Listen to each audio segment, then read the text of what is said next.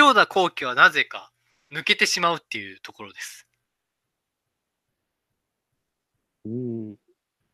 思い出そう。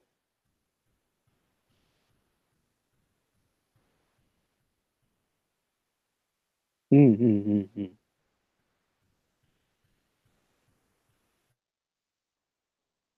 加納と正義がはい。飲み会で結構会った時に意気投合したのが、千代田後期を読んでたかっていう話になるじゃないですか。後期原体験の話で盛り上がって、うん。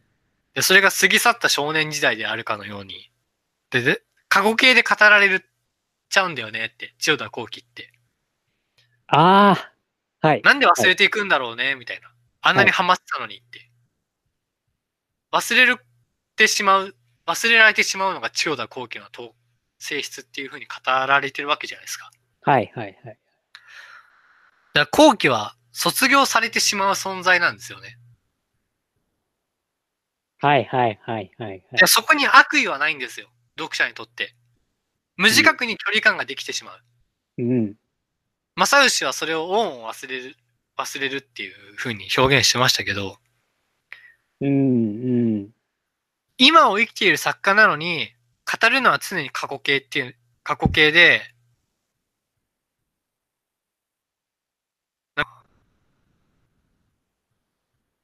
後期の作品が、今を切り取る作家っていうふうに形容されてるんですよ、作中で。うん。だ今以降は過ぎてしまうんですよ。通過しちゃう存在。うん。普遍的かどうかとかじゃなくて、今から離れてしまうんですよ。常に時間っていうのは当たり前ですけど。今って言った瞬間にもうすでに過去になってるわけじゃないですか。あれ？寿命の話か、これ。まあ、寿命でもそうですね。だからその、の大人になることがつまり後期の卒業になっちゃうんですよ。一般的な千代田後期の理解っていうのは、はいはい。語られてるのははいはいはいなんはいです。けど、でも、そうじゃないよねっていうのが、うんうん。玉木たちが示してますよね、この作品で。うん。リアリティの獲得ってことですかね。リアリティではないかな。あーね後期が、あの、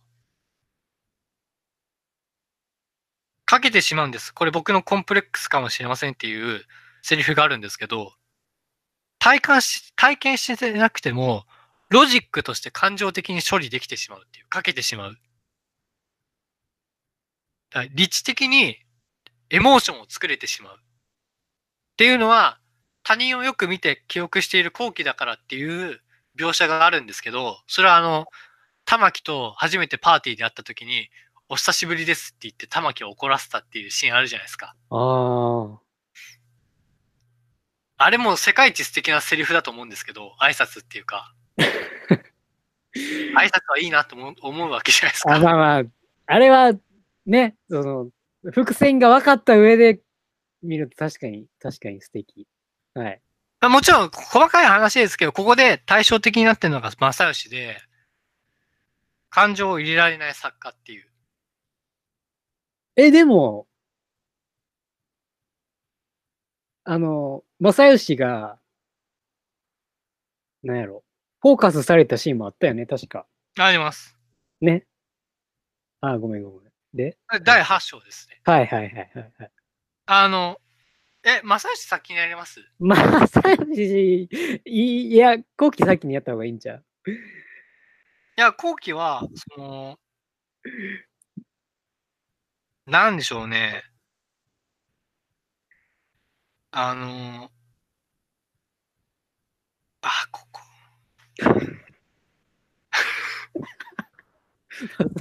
正義先やるそうですね。あの、うーん。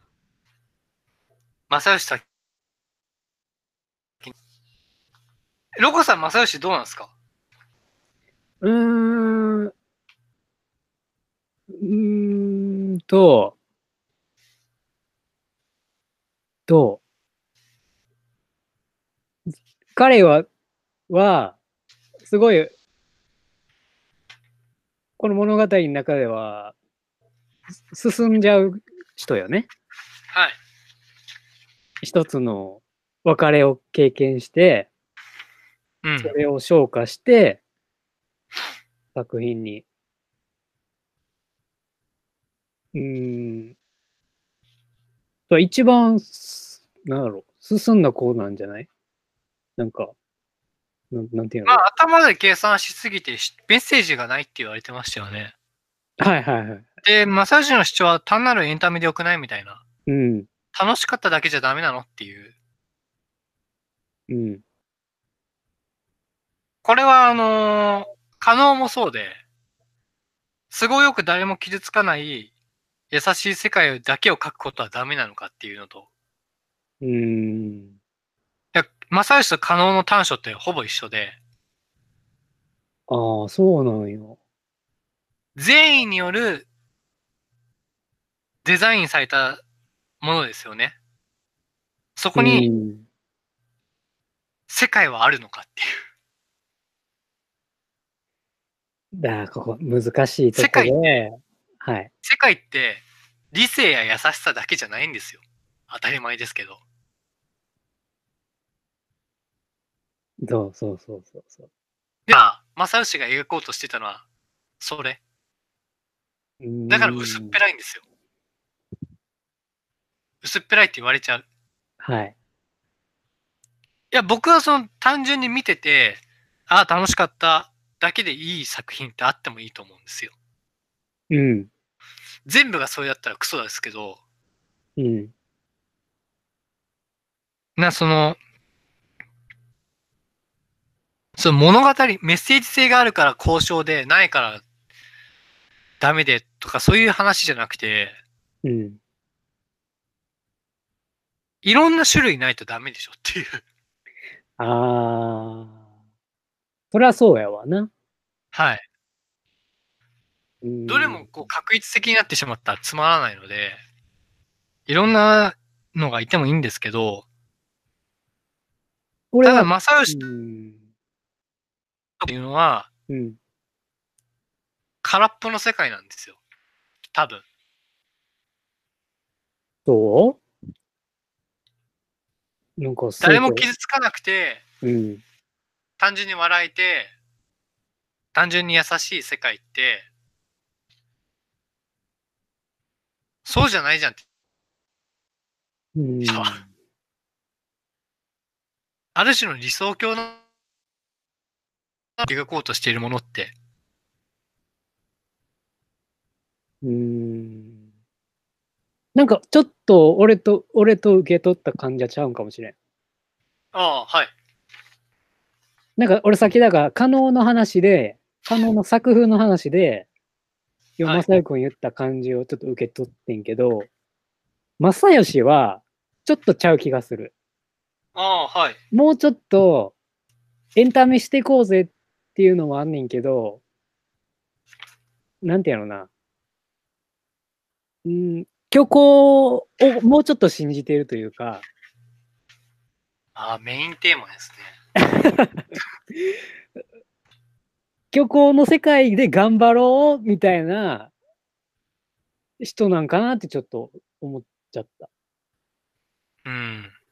だから、ちょっと正義と勘は違うんかなっていうのは思ってた。そこはまとめの話ですよね。物語と虚構の話は。まとめですよ。うん、だから、正義は、スーと別れた後に、成長しますね。成長するやん、闇をまんま作品に投入して。だから、俺はすごい、正義は、なんか、良かったなっていうのはあんのよ。このスローハイツにおって、玉木とか後期と出会って、なんやろ。まあ、もろに影響ではないけど、こう作品をこう、なんていうの、こううまく燃料としてこう、使えたっていうか、はい。形に出せて世の中に出せたっていうか点においては、なんか、一番なんかこう、なんていうの線路通り歩いた人みたいな感じ第かな。8章、長野正義はハサミを取り出すっていうタイトルなんですけど、はい、はい。ハサミは数に切ってもらうためのハサミですよね。紙を。はいはいはいはいはい。そハサミを取り出すってことはどういうことかっていうと、はい。ハサミって蝶つがいなんですよ。蝶つがい。二つを結んでるんですよ。そのメタファーです。あ正義と数を結ぶメタファーでもあるし、感情と理性だったり、男と女だったり、夢と現実だったり、ー。はいはいはいはいはい。ハサミという蝶つがいが二項対立を成立させるためのものなんですよ。だから、その、ハサミを取り出すってことはそれを壊すって意味なんですよ。うーん、うん。だからうん正義前に進むんですよ。うんうんうんうんうん。いい表現。いや、この作品、あの、二項対立めちゃめちゃ出てて、おー虚構と現実だったり、はいもちろはいはいこれはもう超、超でかいテーマなんで、そっち先やめろ。はいはいはい。いや、なんかその、まあもちろん、この、玉木とスーだったり、うん玉木とスーっていうのは、強者と弱者っていうふうに、あるいは依存する、される側と依存さする側っていうふうに分けられたりとかうん。するんですけど、その、このスーと正義の破局って、結局、なんか、どう思いました？うーんと、うーん、どう思いました？でも、スみたいな子は、おるおるって最初、呼んでたんよね。やばいっすね。めんどくさいやつばっかじゃないですか、ロコさんの周り。じゃあなんか、おるやん、こういう子。あ、わかりますよ。はい。なんなんていうのかな。それこそ日常系ではないけど、全部気分に乗っちゃうというか、その、ねえ、その、絵でもなんか、なんていうの？んなんていうのかな。ある、あるじゃないですか。いや僕はこのさっきのハサミのメタファーの話しましたけど、はい。ハサミを取り出さなければ前に進めなかったのは正義だし、スローハイツから一回出ないと変化できなかったのはスーでもあるんですよ。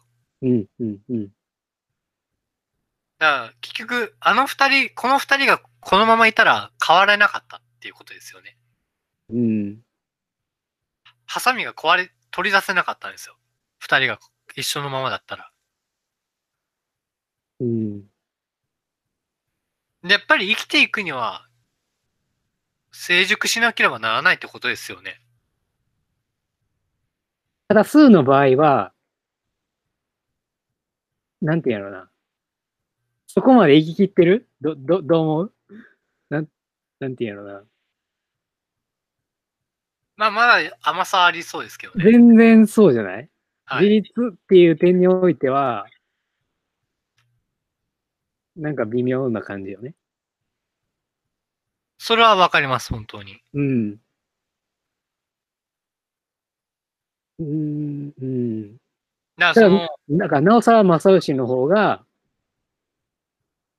なんか、いい男感になっていくんじゃないかなっていうか、はいはいはいはい。なんか、そういうふうに思っちゃったかな。どうなこの？こで、はあの、灰島っていう彼氏が出てくる、出てきてるわけですよね。い。あ、玉木の玉木の。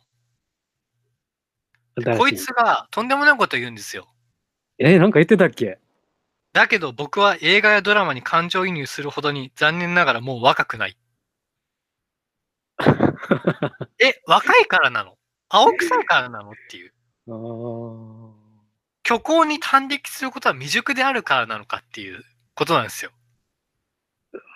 確つまり、イノセントに、子供のように無邪気に、あの、無邪気とイノセント一緒だ。あの。えーじゃないと物語を楽しめないのかっていう。大人は楽しめないのっていう。うん。生きていくのには成熟しないといけないんだけど、うん。成熟しちゃうと、物語を受容するのはイノセントじゃないとダメだっていう。でも、灰島さんはもう自分イノセントじゃないんでっていう。うん。うん。難しい。は？みたいな。島説を取るんだったら、物語を読む、触れるってことは、イノセントのままじゃないといけないんですよ。つまり、成熟しないままが。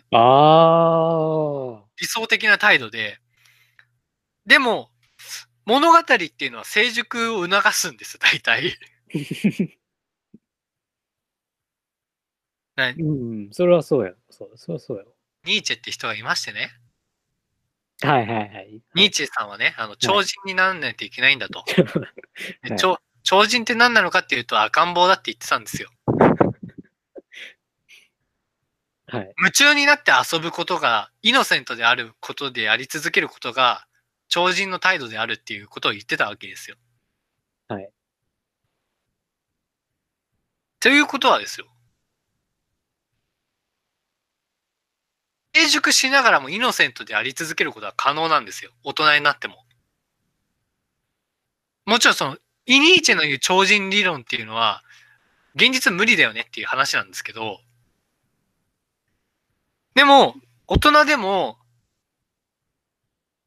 自分の面白いことだったり、興味あることには、全力で向かっていけるじゃないですか。うん。赤ん坊のように。イノイノセントに。それの代表格がオタクですよね。うーん。うん。イノセント、難しいな。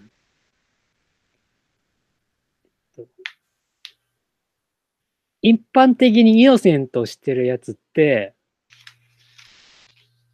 こう、なんかこう、執着気味ではあるはい。よね。だから自分、他の人には何のためにもなんないけど、自分だけはよしとできるから、うんその快楽のために、あの、前に進めるっていう。はいはいはいはい。一般的には理解されないものでも、その人にとっては意味のある。うん。分かってきました。分かってきました。その、受容する態度っていうのは、別になんです。咎められる必要はないじゃないですか。凝ってますね。いや、怒ってるっていうか、その年齢のせいで、いや、なんかその、灰島さんは、僕は映画やドラマに感情移入するほど残念ながらもう若くないって言ってるんですけど、うん感情移入するかしないかでしか評価できないお前は愚かだって僕は思うんですよ。そこしか評価軸持ってないってクソでしょっていう。確かに。要は、その、感情移入って、まいやこんなやつがね、玉木と付き合ってるの。別に僕、玉木ファンでもないですけど、もともと違うんですよ。あ、はいはい。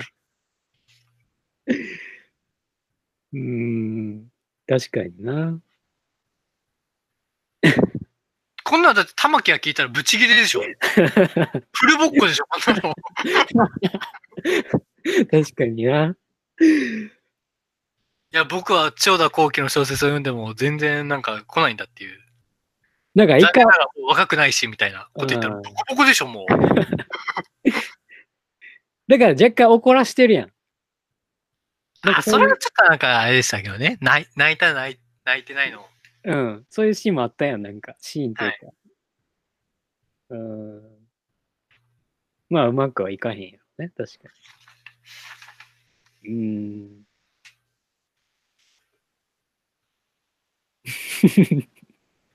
面白いな。ああ、なるほどね。思います？若若若いから物語に端的できるのかっていう。うーん。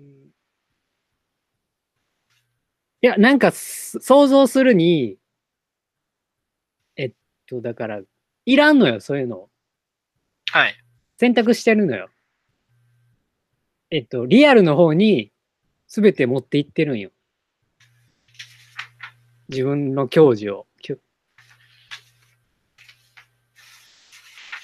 わかりますよ、その、細田守も言ってましたからね。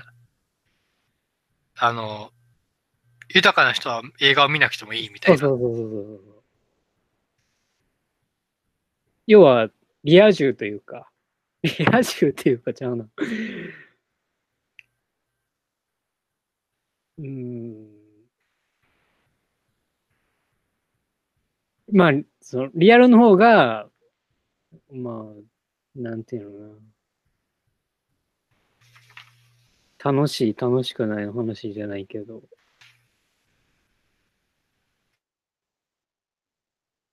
うん、いや、でも、僕ももう、正雄くんの方にに偏ってますよ、俺は。偏ってるというか。いや、なんかもなんていうのね。